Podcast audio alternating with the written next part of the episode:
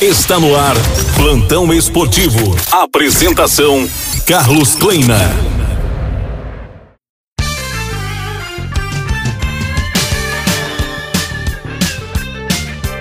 Olá, o Campeonato Paranaense tem sequência neste final de semana. Para enfrentar o Operário na tarde deste sábado na Arena em Curitiba, em jogo da segunda rodada do Paranaense, a comissão técnica rubro-negra relacionou 23 jogadores. O treinador Bruno Lazzaroni pode colocar em campo esta formação.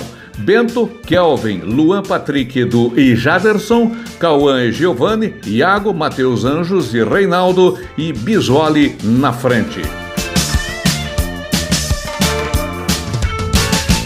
Para a primeira partida no Couto Pereira este ano, domingo, diante do Toledo pelo Campeonato Paranaense, os jogadores do Curitiba trabalharam no CT. A novidade foi o meia-atacante Rafinha, já recuperado e que pode atuar pelo menos um tempo. O apronto do time Alviverde acontece neste sábado. Domingo às 11 da manhã, na Vila Capanema, o Paraná recebe o Londrina. O meia Maxi Rodrigues deve aparecer no banco de reservas.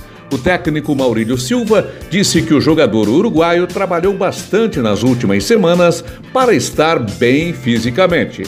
E nesta sexta-feira, a diretoria do Paraná informou que Moisés Von do departamento de futebol do clube deixou o tricolor. Com 73 dias no clube, sua saída foi por questões financeiras.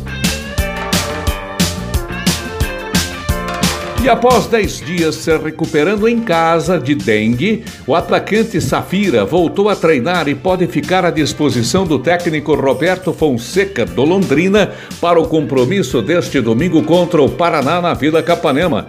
A tendência é ele começar com a mesma formação que empatou no meio de semana em Paranaguá diante do Rio Branco a um gol. E estas partidas envolvendo as equipes do Paraná dão sequência à movimentação no futebol do estado e que terá também Rio Branco e Cianorte no domingo às três e meia em Paranaguá. Para a gente fechar, a CBF informou que o sorteio da Copa do Brasil para as definições dos confrontos e mandos de campo da terceira fase da competição será na próxima sexta-feira, dia 23, às duas da tarde.